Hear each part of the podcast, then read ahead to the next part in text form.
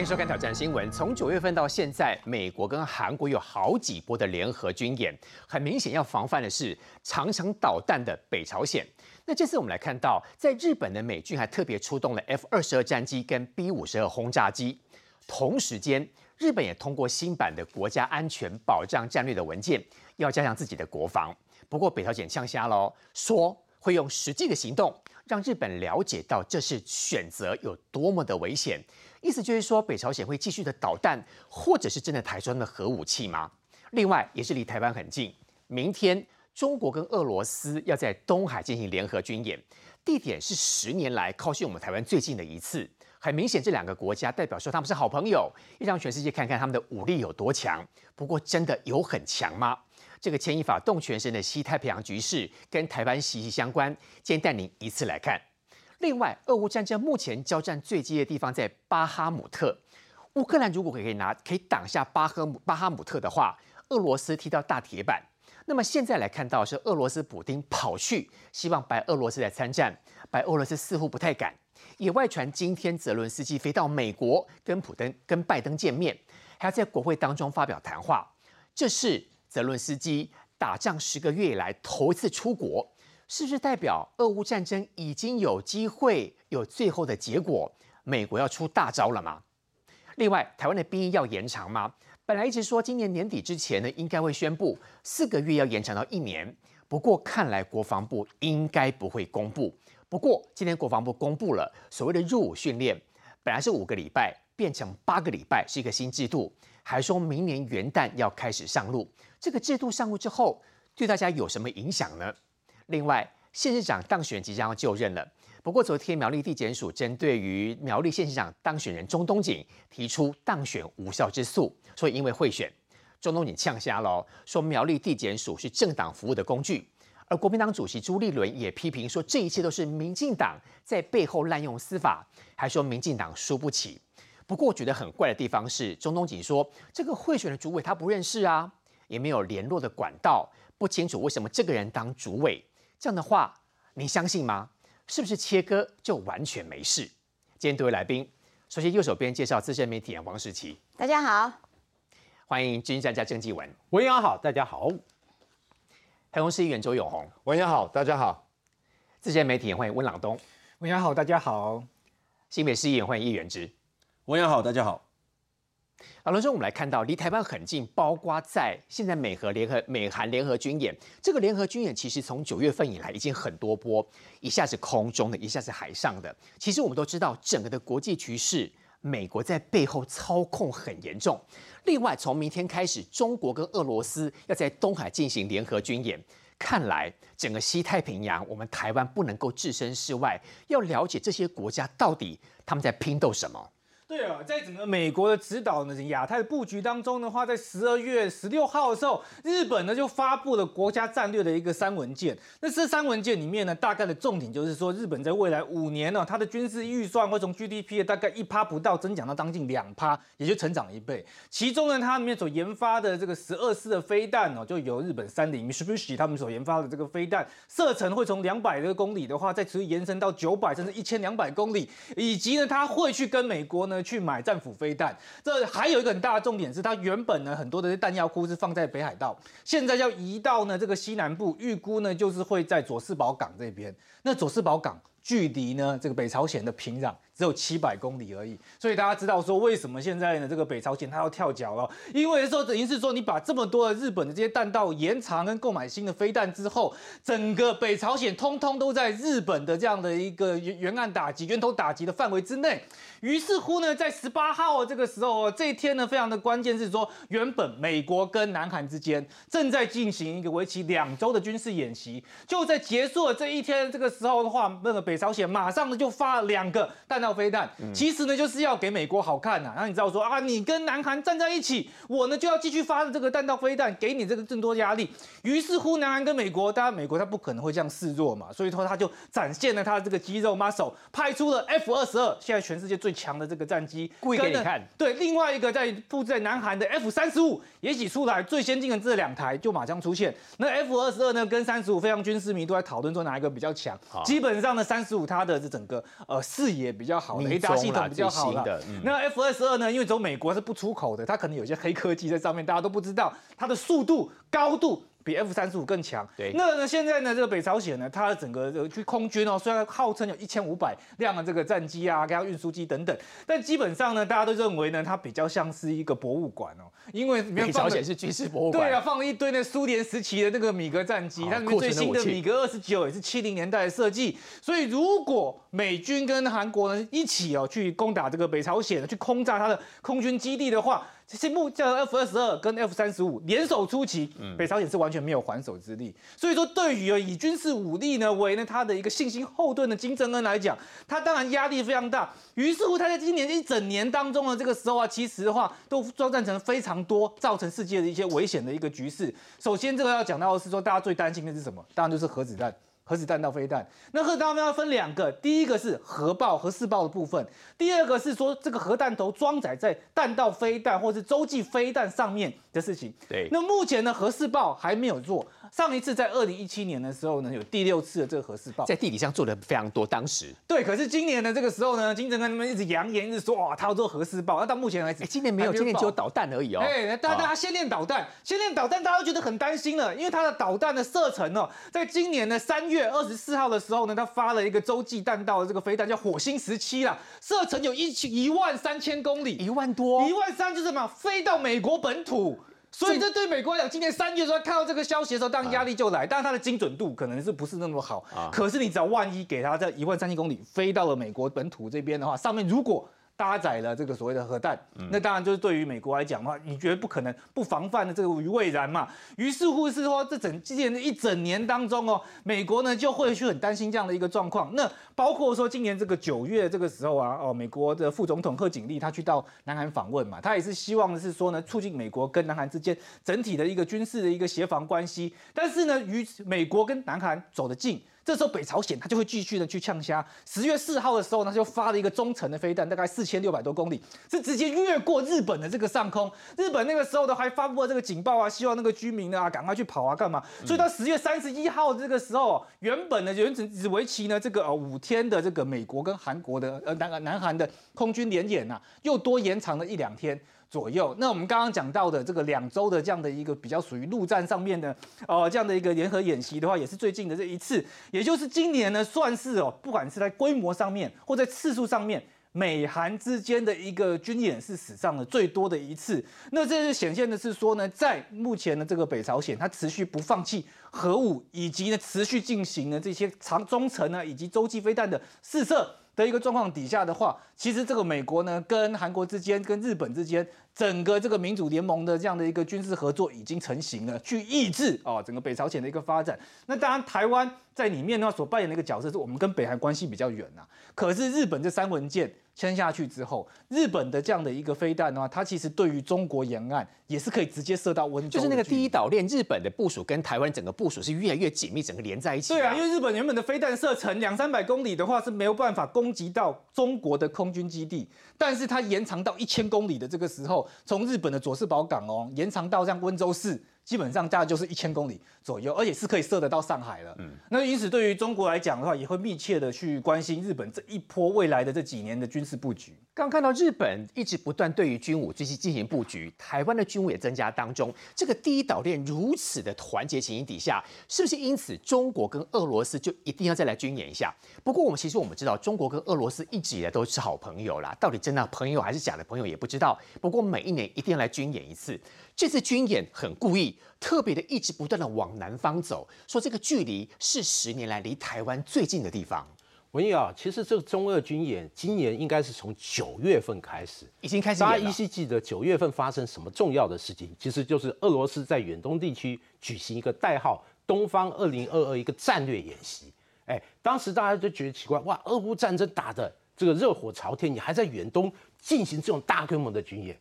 当时。这个中国就派海军编队，其实进入日本海，与俄罗斯海军当时在日本海进行很多联合演习，而且大家还记得哦，这个演习结束以后，不是大家啊，大家解散各自回家，没有哦，他还经过日本北方的几个交通要道，然后往北太平洋这个进行航行，最后到哪呢？到阿留申群岛附近，兜了一圈以后，再长途跋涉，从日本的东方的海域，然后再经过日本南方大隅海峡，然后回到各自的母港。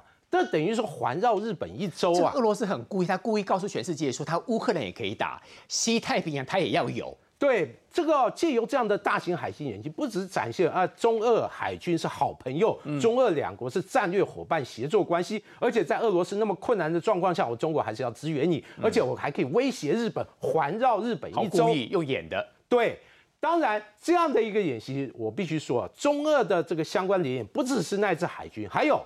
前一阵子就十一月三十号，双方进行一个战略轰炸机的联合巡航。大家有没有记得这一次巡航，双方的轰炸机还互降对方的机场？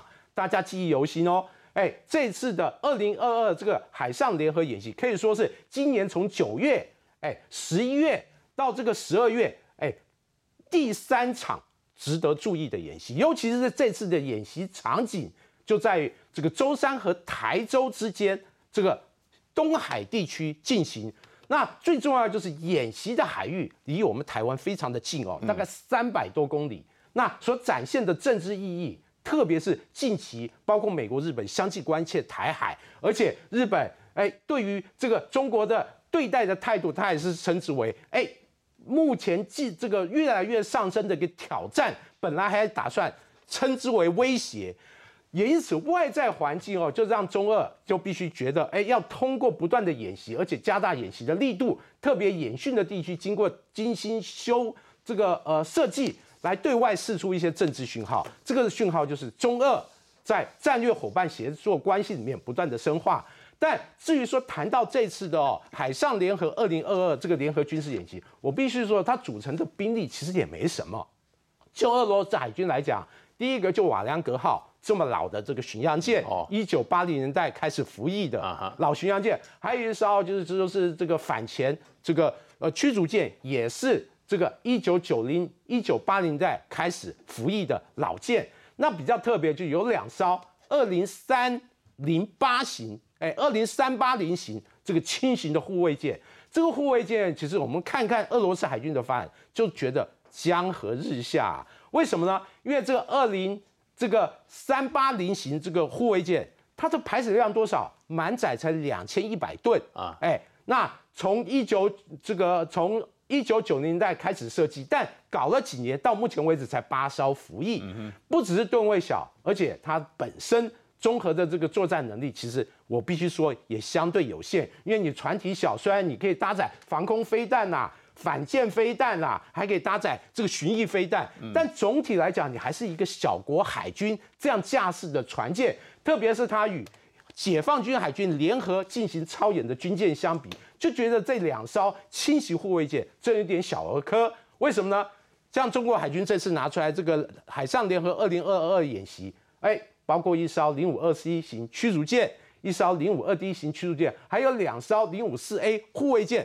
这些军舰最小的吨位都达到四千吨以上，嗯，因此对照俄罗斯海军，我是必须想，这个俄罗斯这个江河日下的国势，造成它的海军船舰。越做越小啊，已经很难称之为一个大国的海军。你说从明天开始这个一个礼拜的这个中俄军演，其实没什么好看头啦。一方面是因为很多武器跑到乌克兰去了，是是；一方面他被经济制裁，没有什么钱，所以这个军演一直是演的跟中国与大家一起演开心。其实它的政治意义比较高，就实际这个演训的科目。它已经宣称啊，包括海上风控啊、联合风控、海上联合防空、反潜，还有海上这种劫击执法，甚至海上联合救难。所以，我们看它的整个科目来讲，事实上强度不高啊，而且主要还是以这个风控海域相关的攻防为主。有消息传出来说，今天泽伦斯基要到美国跟拜登见面。而且在国会当中还发表谈话，是不是代表十个月以来泽连斯基忍了非常久，他终于飞到美国去了？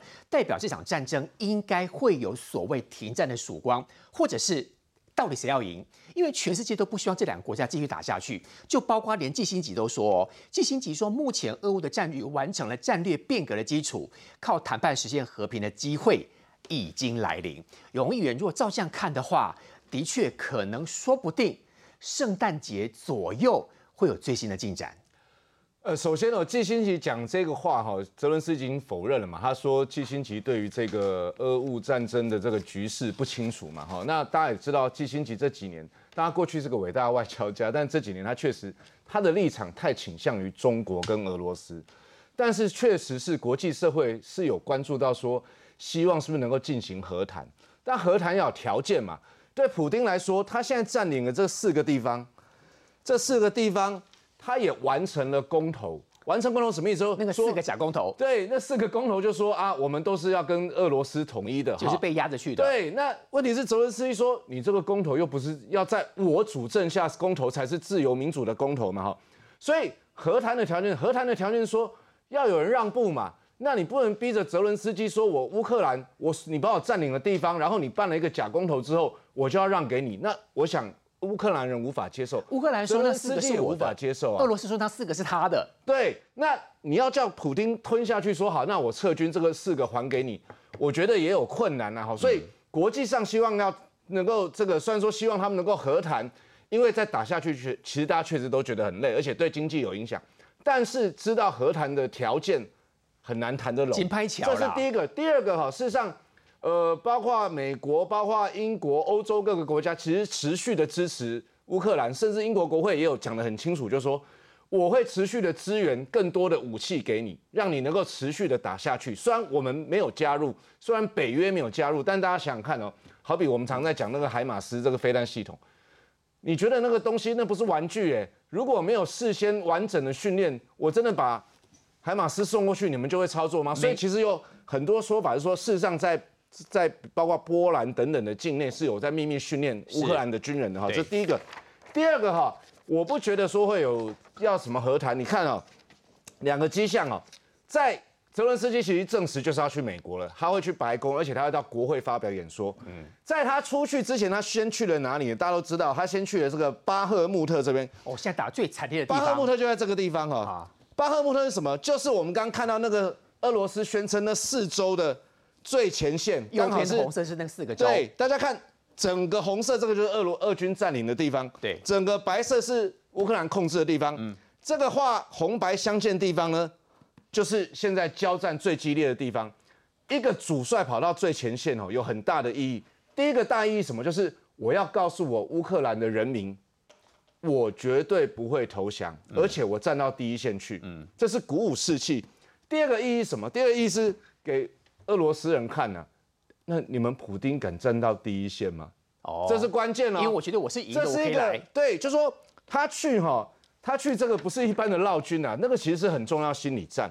更重要的意义是什么？他在告诉全世界宣誓说我会站到底。所以你看他在飞美国之前，先跑到最最前线，而这个地方就是我们现在讲说哦。说那个是一个屠城的地方啊，基本上很可怕，因为那战事非常的可怕。媒体上有一些照片，那有一些比较血腥，我就不在那边秀。好，他现在飞到美国去，而且要在国会演讲。大家知道，我们台湾人最清楚了，小时候被洗脑教育都有说什么，以前这个日本侵略中国的时候，这个战争的时候，然后蒋宋美龄跑到美国国会去演讲，对不对？拜托美国来军援台湾。事实上不止如此，丘吉尔当时也到了美国国会演讲，也见了罗斯福总统。那当然，之后他们好多次的见面是针对战后的这个布局，对。但是在之前都是去寻求美国的援助，嗯。那寻求援助就同意就好了，为什么要跑一趟？事实上那是很大的象征意义，嗯，就是要告诉美国的国人，因为国会代表是整个，这总统是一个总意志，国会由来自各州的民意的集结，他是要跟美国的人民报告说。我们现在处境是什么？我请求美国来伸出援手。这叫历史重演。当时蒋方两个蒋宋美龄是这样做，所以过去丘吉尔也是这样。丘吉尔也是。然后我们知道的这个蒋宋美龄也是这样去。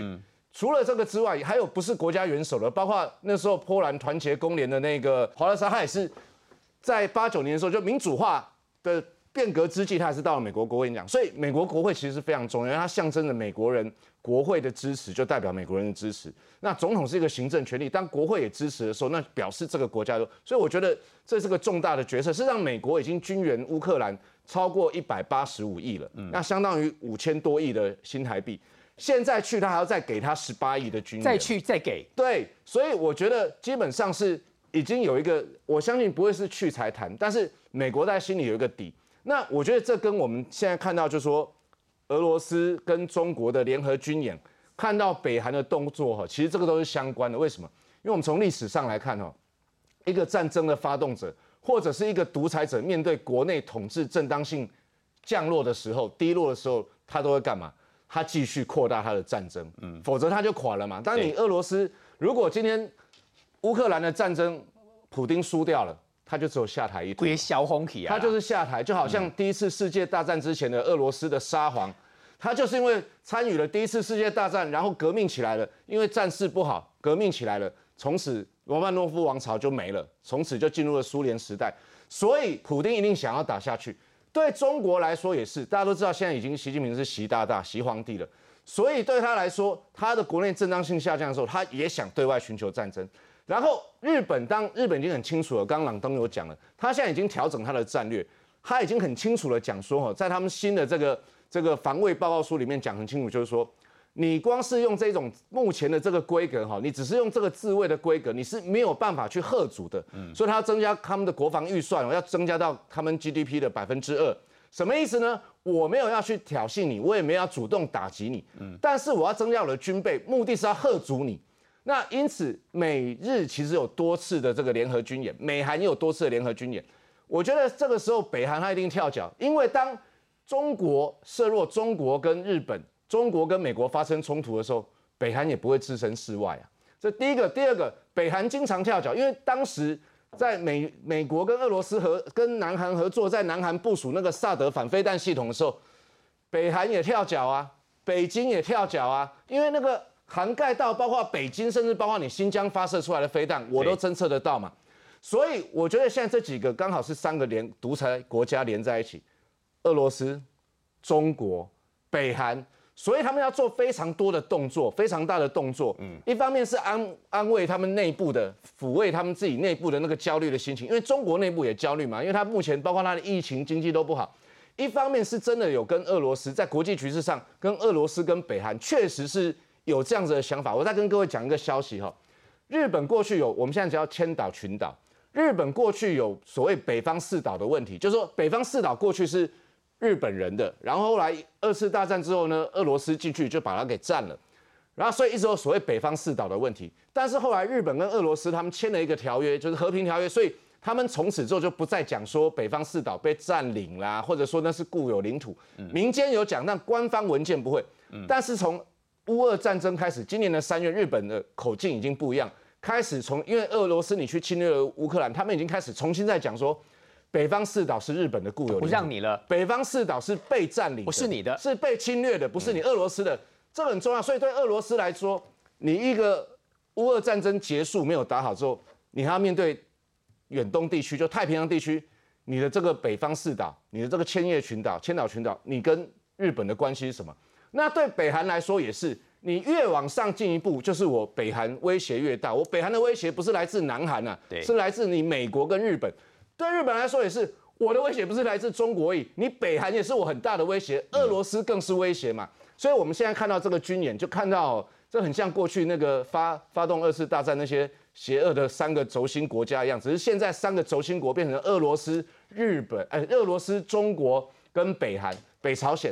那么，美国、日本、南韩乃至于台湾是扮演非常重要的角色，因为你第一岛链如果被突破的话，那从此中国跟俄罗斯乃至于北朝鲜就可以在太平洋地区成为他们家的前花园。那未来所有战略物资要送到日本、要送到南韩，都会被阻断掉。所以这个是美日韩。很紧张，而且要把台湾放在重要位置的一个很关键的理由，这是地缘政治上最重要的因素。所以每个国家在战争过程当中都一定有输不得的压力。其实普京他知道自己的情形很窘困，他承认了，他说这四个地方虽然假沟通拿下来之后，他们一直没有办法把领土吃下来。那对于泽伦斯基来说，他要去飞到美国之前，他现在这个地方先来跟所谓的巴赫马巴巴赫马特的这个地方的居民来进行精神喊话。所以现在全世界都在聚焦巴赫姆特、巴赫马特这个地方的所谓的战争进行至死伤非常激烈。这个地方打很久了，已经被形容说它像是第四世界大战当中凡尔登战役。就我了解，当时在凡尔登这个地方死伤非常多，时间非常久，导致那个地方后来几乎都无法重建。其实最近的战局哦，大家都是焦点就是巴赫穆特，对不对？大家知不知道这个战争从什么时候开始打？我我我科普了一下哦，大概从八月一号，俄乌双方开始在巴赫姆特周边开始大战，八月一号到现在已经快四个月了，快五个月了，哎，嗯，真的是很久，太久了。而且不只是久，他近期所公布的一些视频或图片显示，这个已经变成一个绞肉机。俄乌双方在战壕充满泥泞的这个地方打来打去，而且从八月酷热的天气一直打到目前酷寒的天气，还是打得乐此不疲。这场战役有让大家想到第一次世界大战一个很重要经典的战役，叫凡尔登战役。凡尔登战役哦，它的进行的时间在二零一六年二月。这个底一直进行到十二月初，哎，试想整个一战从二这个一九一四到一九一八，结果这个凡尔登战役就打了十个月之久，快一年哦，哎，这一场会战可以说是整个第一次世界大战里面持续最久的一个大会战。嗯，当然这场战役哦，我为大家再梳理一下啊，就是主要参战的双方是德军和法军，在这个十个多月的这个二战里面哦。德军大概损失了在三十几万人，大概三十三到三十五万人。法国损失略重，三十五万到四十万人。他阵亡的人数，德军大概是十四万，法军是十六万。不管怎么样，从这样的数字都可以知道，它是一战期间的一个大型绞肉机。而且这场战役为什么打的大家都没有这个退无可退，一定要坚持，就是因为这场战役非常具有指标性。如果法国输了，他的巴黎可能就被德军长驱直入。对于法国来讲，一战就等于重要的一个这个节点。哎，因此这个虽然法国最后守住了，损失惨重，但对德军来讲是一个这个完完全全的战作战这个失误或者挫败。为什么？虽然德军损失比较少，但他打败，他没有继续往前推进，而注定了。这个整个一战就形成一个僵持，双方互相消耗，以钢铁火药在前线对轰，但你奈何不了我，我奈何不了你，最后打得精疲力竭，德国最后被迫无条件两败俱伤吧，完全两败俱伤。哎，那从这一场战役我们就可以知道，哎，目前巴赫穆特这个战役和凡尔登有一点像哦。双方都对于双方来都有一个重要的指标性意义，因此截至目前为止，我们还是可以看到，俄军不断把新的坦克、火炮，还有人员、瓦格纳雇佣兵，还有各种特战部队投入在里面。是，而乌军借则借由这个经营好几年的这种要塞化的攻势，不只有壕沟、有地堡、有各种防御攻势，还有更重要就是。北约不断的军援各种像这个精准的打击武器，嗯，像海马斯这个一五公里这个榴弹炮，还有这个无人机等等。因此哦，我们可以从这个整个战事推展，俄军其实进展很有限，特别是整个战场的这个情资完全在北约所掌握。你有稍许的进步，哎，稍许的推进，我就借我情资之便，然后导控这种精准的攻击，然后。给予俄军重大的伤亡，因此到现在为止，我们还看不出巴赫穆特目前短时间有解决的迹象。但对俄军来讲，如果把巴赫穆特拿下来，他接着可以打下这个克拉马托尔斯克或者斯拉维扬斯克这两个，哎，顿涅茨克最大的两个大城市。如果这两个大城市，哎，随着巴赫穆特突破而且占领，他就等于把整个顿涅茨克完全。能够占夺过来，这个对于普京近期他是这个强调，我目前这个作战的重点在于把整个顿内茨克完全占领。哎，完全占领以后，他之前的公投才有意义啊，否则之前占领的这个呃比例都不超过八成的状况下，你有一点名不正言不顺。要过年了，是不是国防部真的会宣布兵役要延长呢？看来应该是不会。不过今天宣布哦，这个新兵训练呢，本来是五个礼拜，变成八个礼拜。我想请问，今天唯一这样一位女生，女生其实也是可以当兵，对不对？对。但问题是，这个兵役的问题，在这次选举当中被反对党操作，似乎得逞，导致呢，很多人都说什么票投民进党就一定要上战场。请问国防部针对这个兵役的问题，或者是要延长制度，到底有没有准备好？的确，我觉得这个是事关国家安全的事情。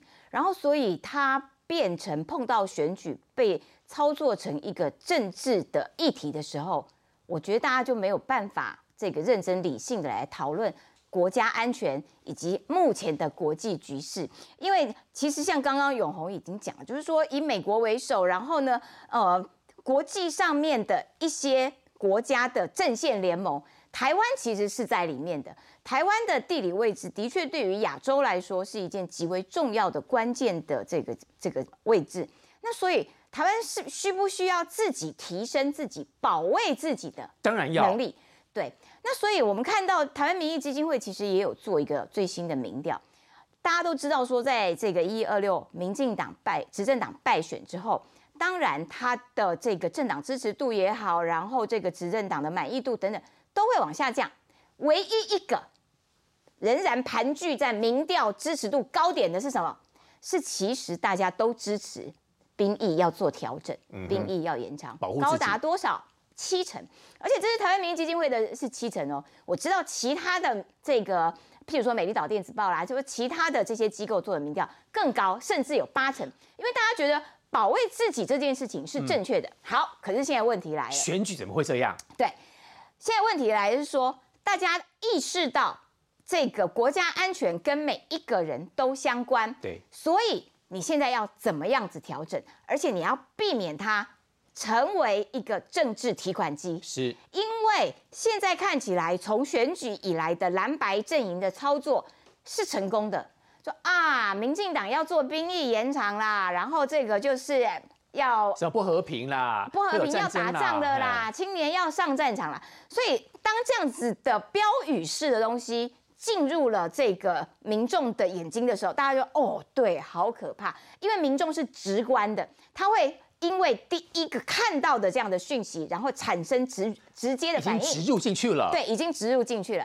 所以现在我的了解是说，总统府以及国防部其实在针对。兵役延长这件事情的内容做大幅度的调整，嗯，那什么叫做大幅度的调整呢？因为譬如说，像我们过去以前呢，这个我我年轻的时候，对我年轻的时候，我年轻的时候，那时候哎，朋友啦，男性朋友他们要去当兵的时候，他们那个呃训练的关键其实比较像是传统的那种大军队的那种。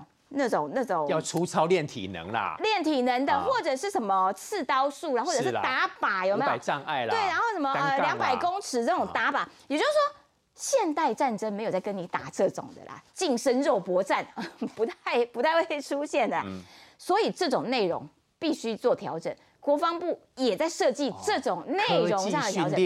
那所以，俄乌战争给了台湾一个很清楚的这个资讯。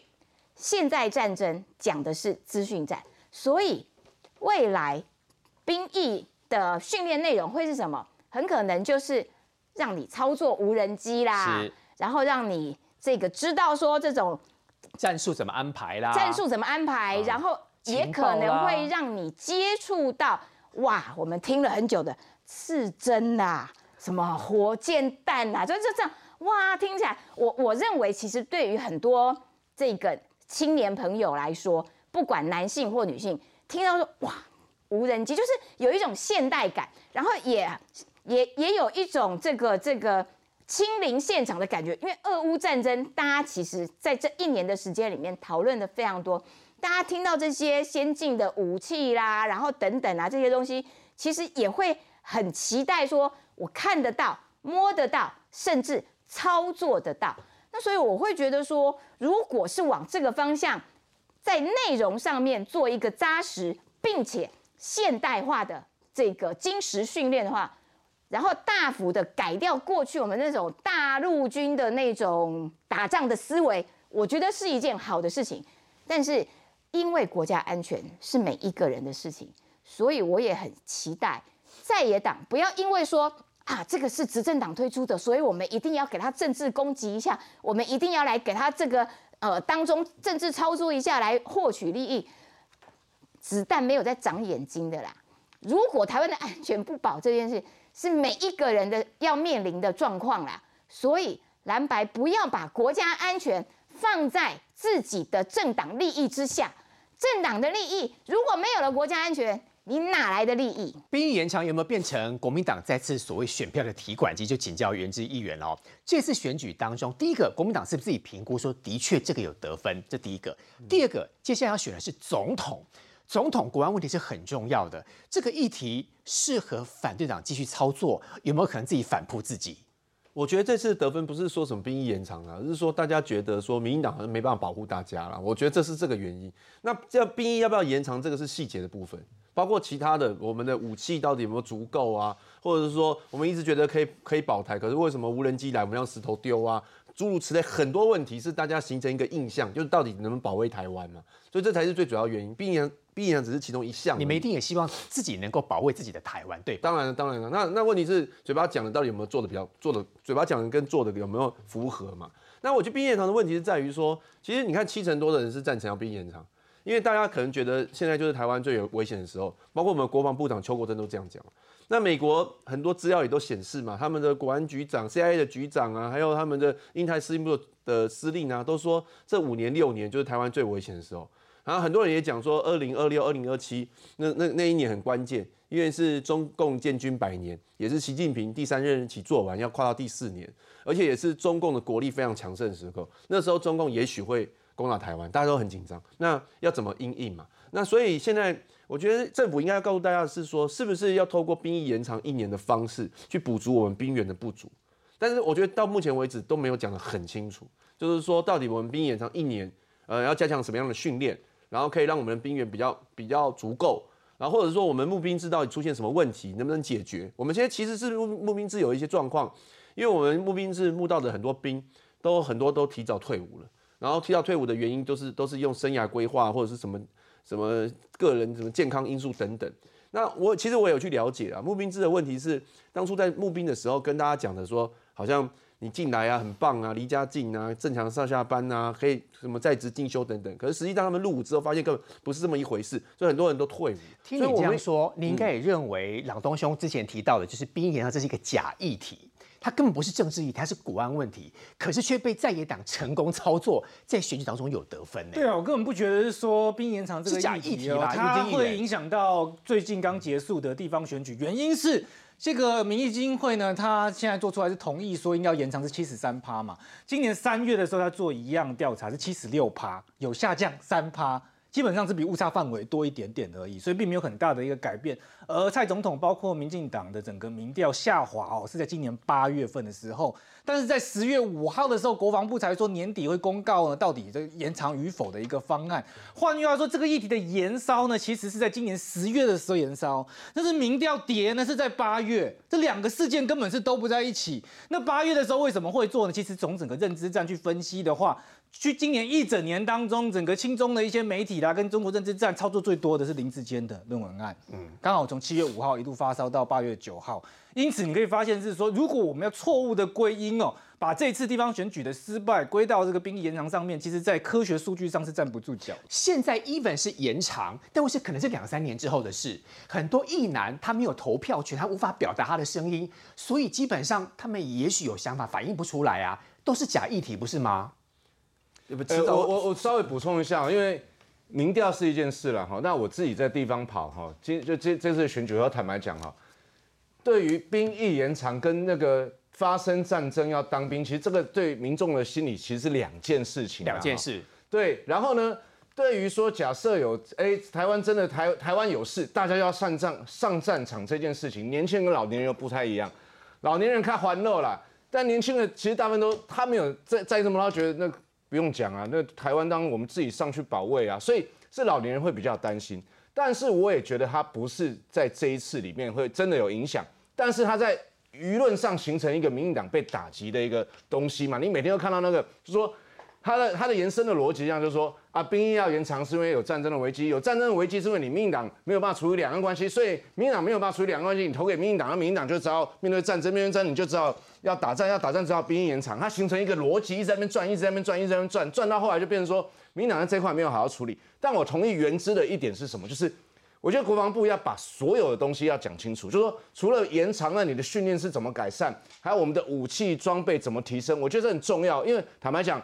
不是因为执政党就一定要帮国防部讲话，我觉得国防部确实要要要要把这件事情哦，要把这个我们未来的整个国防的战力的提升要讲得很清楚。好比说，人家美军几百年前就已经不再做这个刺枪术了，因为他觉得我根本没有机会上刺刀，还能跟你刺来刺去。那我们国军是不是还继续做这件事情？所以我觉得国防部还是要把除了延长这件事情之外，要把你整体台湾国防的战力的提升，国防预算也好，我们的设备也好，我们的军购也好，或者美国要给我们军援也好，以及这个对于新兵乃至于这个兵役延长你的训练的革新哈，我是觉得确实有必要跟大家说清楚啊，而不要在兵役延长一年、半年还是多久这个。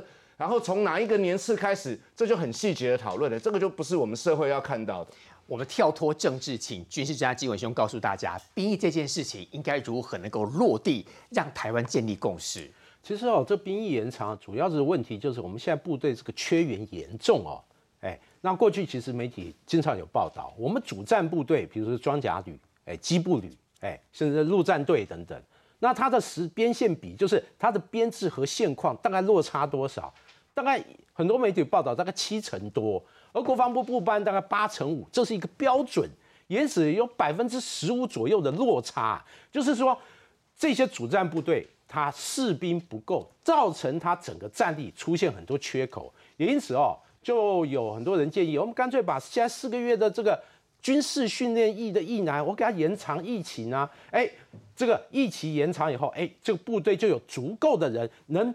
这个发到这些编入这些部队里面，让你整个目前缺员的状况可以获得一些疏解。那我认为哦，兵役如果真的延长的话，也确实在人力的疏解上，那可以达到一个效果。但问题来喽，哎，就是你相关的训练的一些，包括你的干部够不够？哎，我们都知道现在士官，哎，基层军官缺员严重啊。哎，你这个相关干部如果说没有补上的话，你这个部分还是会存在的问题。另外，就是你现在武器装备，我们都知道，特别是陆军，很多很老旧，尤其是坦克，大概就一九八零年代、九零年代这个水平。而火炮那更是很差。我们看之前这个机步旅，哎，有一些单位还是在用。大概朝鲜战争时代这种牵引式的火炮，嗯，我看有时候看超演还在看他们在跳炮操，就觉得和现代作战它真的落差很大。也就是说。你即使兵役延长，但你的相关的这个装备，你有没有获得同步的改善？这很重要，实在。因为你先先进的装备，你的人力需求其实可以降低的。一个老的炮可能要五六个人，哎，超炮，哎，我现代化、自动化，我可能降低到三到四个人，喂，我可以节省很多人力。因此哦，我认为这个兵役延长，当然你的装备、你的教育训练的这个师资人员，还有你的训场。也要增加，特别是大家注意到，我们这个不管是新兵训练或部队训练，打靶是一个很重要的部分。哎，我先不是说你这个装甲兵、炮兵，你当个步枪兵应该是最简单的吧？但国军的整个涉及的训练场，我们认为是不够的，而且缺乏现代化的相关的设备，比如里面的相关的安全设施，或你整个打靶，哎，相关靶场的设计，哎，有没有达到一个现代化或者？一天就是二十四小时，不只是白天，我晚上也可以运作。我有夜间射击的靶场，哎，这个部分其实藏起来都是国军比较欠缺，而且是比比较薄弱的部分。史上第一次县长当选人苗栗县长钟东锦呢提被提出这个当选无效之诉，因为贿选。钟东锦的角色跟国民党其实蛮暧昧的。这次这样的一个被宣判之后，朱立伦主席也出来挺他嘛，说什么司法等等之类的，是不是？其实这些都铺排好了，不管中东锦到时候有没有被撤掉所谓的这个当选无当当选无效等等，他都会回国民党。中东锦他现在跟我们国民党打官司嘛，他觉得我们开除他好像不符合法不符合法律的规定。那你觉得呢？这个看法律啦。如果说真的不能开除他，他回来，我觉得也很好啊。友军嘛，对啊，多一份力量不错。都是政治考量哦，一切都是哦。但我我们至少做到就把关嘛。可是他回来，我觉得选举版就是这样嘛，多一点帮忙。那你觉得他这次算贿选吗？这个我跟你讲哦，这一次其实检察官他查贿选真的蛮严重，因为我在选后真的听到非常多那个查贿选的案子，我觉得是好事啊。因为本来选举就不能够贿选啊，一定要把这些贿选人抓起来，不能让金钱去影响选举。不过那个中东你这个案子，因为目前我们看到新闻的报道，我感觉啦，我的感觉，没有那么严重。为什么呢？因为他是有一个大，他是因为他有一个大湖乡长的一个联合竞选总部，就是大湖乡长和中东锦的县长跟乡长联合竞选总部，其中一个竞选总干事跟另外两个庄脚去帮乡长买票。嗯，好，那现在检察官就认为说，哎，这个是联合竞选总部啊，所以一定也有帮你中东籍买票嘛，所以要提起民事的呃当选无效之诉，刑事的部分是只有起诉。那个那个联合竞选总部的总干事跟那两个庄脚没有起诉中东籍，那但是民事有去提起那个当选无效之诉，就是说中东锦也许你不知情，但是这个人帮你买票，也是会影响到你的选举结果。所以呢，我还是要针对选举结果提起当选无效之诉。您刚刚说没有那么严重的意思，就是他不逮鸡。哎，我我是说中东锦答辩啊。那中东锦的说法是说，第一个他根本不认识那个联合竞选总部的那个总干事。每次会选被知道都这样讲啊，每个人都这样讲啊。这是，然后但台湾历史上每个人都这样讲。那到底怎么样？要要怎样去查嘛？然后第第二个就是中东锦说，中东锦说那个他不认识，他也没有叫他买票。好，那现在问题来，很多人会质疑说。哎，你的联合建总部，哎，是你县长跟乡长的联合建总部，总干事怎么可能不认识？可我要跟大家讲，那个联合建总部真的很可能不认识。为什么？因为像以我们在新北市选举来讲，所有的议员总部都挂跟侯友谊的联合建总部，可那个都是挂名，不认识没关系，不是真的有，真的跟真的不是真的市长，好像跟在你这边运作，不认识没关系啊，调开有运作起来就好了啊。好，第二个就关联不是吗？没有，那第第二个是钟景讲说。那那个被起诉那个曾经总干事也跟检察官说，他没有帮中东锦买票。有，他说没有，他说没有嘛。我说以他他跟检方说有，我呃我拜托这个。被我买票的这个邱姓女子说：“我有拜托她投给中东锦，这是为什么？检方会对中东锦也提出当选无呃提出当选无关键因素。对，因为那个关键就是涉嫌买票的诚信当事人自自己陈述说，对我有请他。”投给中东，所以调卡有运作起来。对，所以调卡真的有运作。你看，是他他讲的嘛？我们电视上上面讲的嘛？他说那个陈姓男子在侦查中表示没有帮中锦买票嘛。他出来之后就证实有人承认有，起诉书上面都有写。那即便是即便是有，也我我觉得那也许就是说，比如他实际上是帮乡长买了，然后顺便说，哎，那你也投给县长，我觉得也是有可能的。然后再就看比例原则啦。就是说，哎，他他有买，可能可是他他买这些票有没有足以去影响中东体的当选？我觉得这也是法官判的一个标准啊。所以在把法官没判之前，就是无罪推定嘛。无罪推定，我们就宁可相信他没有，相信他的说的话。但是怎么样，还是要尊重司法，最后还是要看法官判怎么样。那至于说我们国民党的话，反正友军嘛，我们就帮忙战胜一下，大概就是这种心态。看得出来，议员之议员很高兴哎。呃，叶叶是看起来就是喜迎中东锦回党的那种那种感觉，但是我觉得离谱啦。所以说，国民党现在呃面对这个中东锦的案件，当初是嫌人家黑道呢，不敢提名他呢，所以当时国民党还提名谢福洪呢。然后国民党的秘书长是怎么讲啊？那这个我们没有办法提名啊，要不然以后到苗栗都要穿防弹背心喽。当初嫌人家黑，然后说哦，我们国民党最干净。结果现在呢，人家被提当选无效之处，因为涉嫌贿选的时候，国民党说哦，我们要团结在一起，这个喜赢他。嗯，可能官司打赢了要回国民党，所以国民党说自己排黑，但是国民党用行动来支持贿选，这是什么样子的逻辑啊？所以国民党到底是怎样？更何况案件在侦办中，现在国民党食髓知味。把高鸿安跟这个中东锦的例子全部拿出来，说哦，这是民进党的司法打压啦，秋后算账。奇怪了，司法这件事情为什么总是被国民党拿出来做政治上面的操作？兵役刚刚谈到的也被国民党拿政治操作，也就是说，对于国民党来说，什么的价值通通都是屁。他只有自己政党的利益，那个才是核心的问题。所以以前说人家黑，现在也不黑了。然后这个人在买票，然后还要跟他团结在一起。我觉得国民党就没有是非到了不像话的程度。